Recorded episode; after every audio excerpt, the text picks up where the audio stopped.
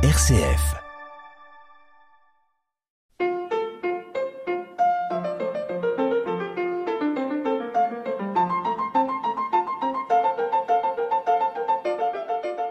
Bonjour à toutes et à tous. Nous sommes euh, aujourd'hui euh, ici dans, l'église protestante du, du Bocage normand. Avec euh, ce week-end, nous accueillons Corinne Lanoir, qui est professeure d'Ancien Testament à la faculté protestante de théologie de Paris et euh, qui est venue euh, nous parler bien sûr des, des prophètes dans la Bible et peut-être se poser la question est-ce qu'aujourd'hui les prophètes servent encore à quelque chose?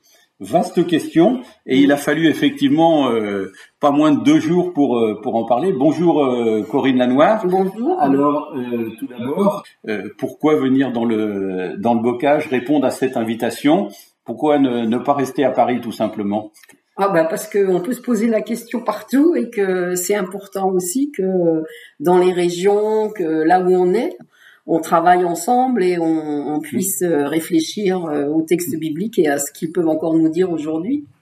Et donc, euh, dans, dans, un petit peu les sujets qu'on a qu'on a pu aborder et qu'on aborde euh, depuis euh, depuis hier, il y a la question effectivement dans la lecture de la Bible de, de l'importance des prophètes dans la Bible. Alors c'est vrai que au niveau de l'Ancien Testament, quelle importance revêt les, les, les prophètes dans la Bible? Alors ça a une grosse importance en fait parce que quand on hérite de la Bible telle qu'elle est construite dans la Bible hébraïque, hein, on a euh, trois morceaux en fait. Il y a le premier morceau qui est le Pentateuque, donc qui est vraiment le, la loi et la base de, l'enseignement. Et puis euh, autour de cette loi, on va avoir toute une série de, livres prophétiques, euh, beaucoup plus que ceux que nous on appelle en général les prophètes, parce que ça inclut aussi Josué, Samuel, le livre des rois, donc des livres que nous on a tendance à considérer plus comme historiques, surtout si on suit le canon de la Septante. Mais donc euh, toute cette partie-là, donc l'histoire d'Israël en fait, depuis la conquête avec Josué jusqu'à l'exil avec le livre des rois, est relue à la lumière des prophètes. Et donc on a aussi les trois grands prophètes, euh, Isaïe, Ézéchiel, suivis des douze petits qui, qui, constitue donc un, un gros morceau euh, qui, qui, va euh, consister à, à, relire les enseignements et à les actualiser en fonction de différentes époques historiques selon le moment dont ils parlent et le moment où ils sont écrits. Dans la Bible, les prophètes sont un peu reliés au temple de Jérusalem ou euh, est-ce qu'il peut y avoir des, des prophètes sans temple et un temple sans prophète? Alors ça, c'est une question intéressante et qu'on reprend aujourd'hui un peu différemment d'avant. Euh, il y a eu un moment euh, un peu comme ça de romantisme où on imaginait un prophète tout seul euh, qui arrivait vêtu comme Jean-Baptiste hein, mmh. d'une peau de bête et puis mangeant des sauterelles. et on le voyait tout à fait indépendant de toute institution. Aujourd'hui, on réfléchit beaucoup plus au fait que, en fait, il n'y a pas de prophète sans temple. Alors, ils sont plus ou moins proches. Il y en a qui sont carrément à la cour du roi et qui euh, rendent des oracles pour savoir quand il faut faire la guerre. Il y en a d'autres euh, qui viennent euh, réclamer le, droit et la justice quand justement ça n'est pas respecté. ils sont parfois assez marginaux, parfois plus proches des, des lieux de décision, mais ils sont toujours d'une façon ou d'une autre liés à un temple. Il n'y a pas de prophète sans temple et pas seulement euh, d'ailleurs euh, pour euh, ce qui concerne l'histoire d'Israël, mais dans le Proche-Orient ancien en général, où on a des tas de prophètes un peu partout. Dans la Bible, justement, il y a, il y a des fois des, des prophètes qui sont seuls, il y a des prophètes je crois qui sont qui sont aussi en groupe avec d'autres d'autres personnes. Alors pourquoi il y a ces deux cas de figure dans la Bible? Alors ça reflète des, probablement des situations différentes aussi sans doute à des époques différentes, mais on, voit donc on a des prophètes de cour qui peuvent être euh, donc justement à la cour, mais on a aussi des prophètes plus itinérants. Et il semble bien qu'il y avait des, groupes de prophètes, des sortes d'écoles de prophètes. Hein, on les appelle parfois des fils de prophètes, qui euh, qui pouvaient euh, exister à des endroits ou à d'autres avec un maître. Hein. c'est le cas de ce qu'on a par exemple en particulier pour Élisée ou pour Élie, donc qui, qui visiblement ne sont pas seuls. Donc on a on a plusieurs cas euh, de figure. On a On a des prophètes qui sont aussi liés à un, sanctuaire, pas forcément d'ailleurs que le temple de Jérusalem. Hein. Il y a des prophètes à Bethel, il y a des prophètes dans différents hauts lieux. Il y a des moments où on conteste le fait qu'il y ait des prophètes ou, des institutions ailleurs qu'à Jérusalem. Et voilà, tout ça s'enchevêtre et s'organise dans les différents textes qu'on peut lire dans la Bible. Alors justement, dans la Bible, si on, si on ouvre la Bible et si on lit un petit peu les, les prophètes, je crois qu'effectivement, il y a historiquement, c'est quand même lié aussi euh, à l'exil du, du, peuple du peuple d'Israël. Il y a, il y a peut-être des, des, prophètes qui sont avant, d'autres qui sont pendant et, et après. Ça, ça a une importance. Euh, enfin, c'est très important cette question de, de l'exil euh, historiquement. Oui, absolument. Donc, on a des prophètes dont on nous raconte l'histoire euh, telle qu'elle se passe avant l'exil, hein, c'est le cas euh, d'Élisée ou euh, d'Élie dont on a déjà parlé, d'un premier temps pour le prophète Ésaïe aussi. donc les premiers prophètes apparaissent à peu près au 8e siècle avant, avant Jésus-Christ. Donc tous sont liés à la, à la monarchie, hein, puisqu'on n'a pas d'autre système politique en fait que celui-là dans, dans le Proche-Orient ancien à cette époque-là.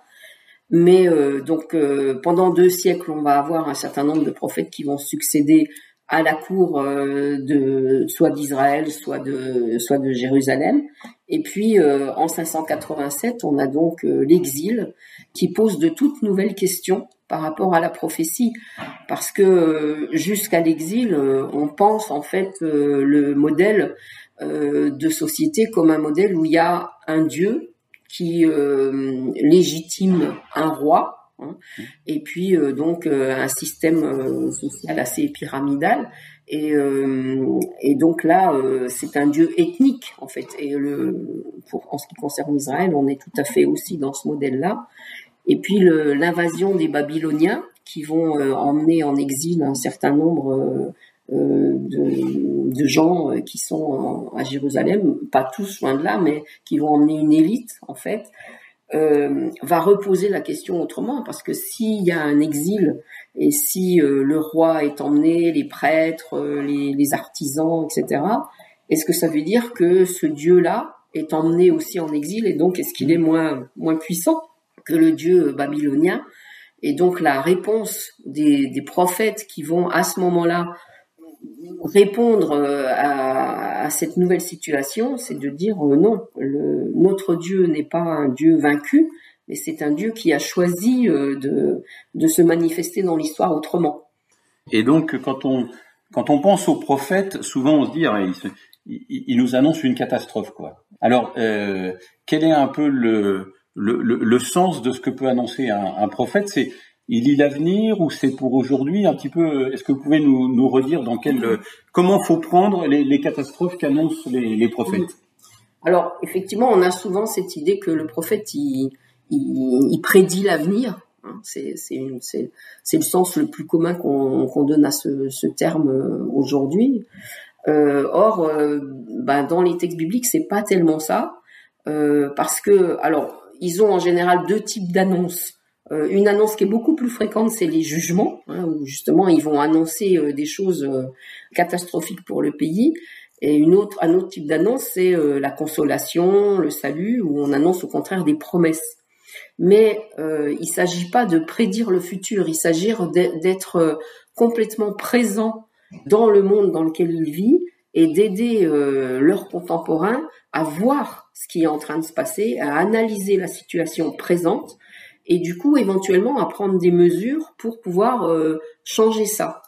L'annonce du prophète, même quand elle est euh, une annonce de jugement, c'est toujours une annonce qui laisse un petit espace euh, possible pour un retour, pour quelque chose de différent. Et donc dans cette brèche là qu'il ouvre sur le, le, le, le futur de catastrophe qu'il annonce, c'est toujours dans l'idée que peut-être il va y avoir la possibilité de d'arrêter ça et de, de faire autrement. Hein. Ce peut-être, on le trouve d'ailleurs dans, dans, plusieurs textes prophétiques, hein, avec l'idée aussi que Dieu peut changer d'avis. Hein. C'est aussi ce qui se passe, par exemple, dans l'histoire du prophète Jonas euh, à Ninive. Donc cette euh, intelligence de la réalité, euh, cette façon de voir dans le présent ce que les, leurs contemporains ne voient pas, c'est ça en fait la caractéristique en fait du prophète. Les prophètes sont là, ils nous disent quelque chose, donc comme vous le dites, qui nous ouvre un chemin par rapport à la réalité d'aujourd'hui et, comment on peut le prendre. La difficulté qu'on voit bien, c'est que souvent on distingue les prophètes après. C'est-à-dire que aujourd'hui, on se dit, bah, il y a peut-être des prophètes, mais est-ce qu'on ne sait pas si c'est des vrais ou c'est des faux Et c'est souvent quand euh, bien après qu'on se dit, ah bah oui, c'était des, c'était, c'était un vrai prophète, il nous l'avait, il nous l'avait dit. Est-ce que dans la Bible aussi, on, on a ces, ces allers-retours là en disant, bah, on ne sait pas très bien, il nous dit des choses, mais comment il faut le prendre, quoi? Oui, c'est, c'est assez euh, fréquemment le cas dans la Bible, c'est-à-dire que c'est souvent quand il est mort qu'on commence à écouter le prophète. Mmh. On a ça euh, aussi d'ailleurs euh, comme une, euh, une façon de considérer que la parole du prophète, elle n'est pas dite une fois pour toutes et qu'ensuite il faut l'archiver et, que, et la classer, mais que si cette parole est une, une parole vivante, eh bien, dans, dans, des nouveaux contextes, elle va pouvoir parler à nouveau. On a un des cas les plus explicites là-dessus, c'est le cas de Amos, hein, le prophète Amos qui vit au 8e siècle, qui voit ce qui se passe dans le royaume d'Israël, l'injustice, le droit qui n'est pas respecté, et donc il va dénoncer énormément euh, de, dysfonctionnement de la société. Et puis, euh, ben voilà, le, royaume d'Israël va s'écrouler parce que euh, n'y a pas eu justement de, de renversement hein, et on n'a pas profité de la, de la brèche qui était ouverte. Et puis voilà, ça c'était au 8e siècle. Et au 6e siècle, on va reprendre les paroles d'Amos au moment où le royaume de Juda, lui, va s'écrouler. Et euh, les lecteurs euh, du, du sixième siècle vont se dire, mais est-ce que ces paroles d'Amos, là, elles ne sont pas encore euh, vivantes aujourd'hui? C'est-à-dire, est-ce qu'il n'y a pas aussi à, les reprendre? Et, et, donc, on va les relire dans une situation nouvelle, deux siècles après, pour le royaume de Juda. Et puis quand la catastrophe de l'exil va se passer, ben on va encore reprendre ces paroles d'Amos en se disant euh, oui, euh, Amos nous a annoncé un jugement, mais il y avait aussi une promesse dans dans, dans ces paroles, et on va euh, insister pour en fait conclure le, le, le, le livre d'Amos par des paroles d'encouragement, des paroles d'espoir, par une promesse de vie à nouveau possible. Donc, euh, chaque fois qu'on se réempare des paroles d'un prophète pour leur redonner vie dans un nouveau contexte, on va parfois même leur donner un sens tout à fait différent, où on va euh, avoir des prophètes qui vont prophétiser des choses différentes. Euh, mais tout ça va constituer un, grand corpus, un grand réservoir dans lequel on peut aller rechercher une parole qui, reste vivante, contrairement à, ce qui se passe souvent en Mésopotamie où les, les prophètes rendent un oracle et puis on l'écrit, on le consigne bien précisément dans les archives et on ne va plus le, relire. Donc là, on a parlé des, des prophètes effectivement dans, dans l'Ancien Testament. Voilà, quand on lit la Bible effectivement, euh, au niveau du nouveau, quand on regarde le Nouveau Testament, en fait, euh, après euh, les Évangiles et après le Livre et des Actes, est-ce que les, les prophètes disparaissent ou dans les premiers temps de l'Église, il y a, il y, a, il y a aussi des prophètes? Alors il y a les prophètes probablement euh, pendant euh, le premier siècle de notre ère, avec euh, sans doute un retour à des prophètes plus itinérants, hein, avec des écoles qui se déplacent, qui probablement qu'une partie de ces prophètes ont aidé à, à transmettre des paroles de la tradition que Jésus aurait prononcée. Et puis petit à petit, ces prophètes vont un peu disparaître parce que parce que justement ils sont un peu euh, décalés par rapport à l'institution qui est en train de se mettre en place, au grand christianisme, et euh, on va euh, privilégier d'autres d'autres institutions et plus celle-là. On arrive à la fin de, de notre échange, mais vous nous avez donné le, le goût d'aller regarder dans dans la Bible et dans l'Ancien Testament ce que nous racontent les les histoires des, des prophètes, et je retiens aussi le le fait qu'il faut il faut pas vouloir le lire que de manière historique, mais aussi de regarder ce que ça dit pour nous au niveau dans, dans notre réalité et de se dire qu'on a toujours cette question de, de décalage et de, de, dire mais comment euh, de s'ouvrir l'esprit à regarder ailleurs quoi. Et on, on a aussi cette question-là dans, dans l'Ancien Testament. Alors avant de, de, se quitter, j'aimerais que vous nous donniez un conseil de lecture. Se dire parce que si j'ouvre la Bible, il y a plusieurs, il y a plusieurs livres dans l'Ancien Testament. Qu'est-ce que vous nous conseilleriez euh, Alors soit un coup de cœur ou alors euh, quelque chose à lire euh, d'urgence? Alors je crois qu'on peut lire les récits de d'Élie et d'Élisée dans le, livre des rois. On peut aussi lire le livre de Jonas. Parfois, on pense que c'est juste un petit conte fait pour les enfants, mais en fait, si on le lit attentivement, il y a d'autres choses à, à, puiser dans ce dans ce livre. Et puis, alors, si on a plus de courage, on peut se lancer dans Amos ou dans Jérémie, qui sont des, des grands textes aussi de poésie, qui sont non seulement intéressants, mais qui disent du beau. Et eh ben, sur ces paroles, je vous remercie beaucoup, Corinne Lanoire. Et euh, je vous dis à, à bientôt. Merci, au revoir. Au revoir.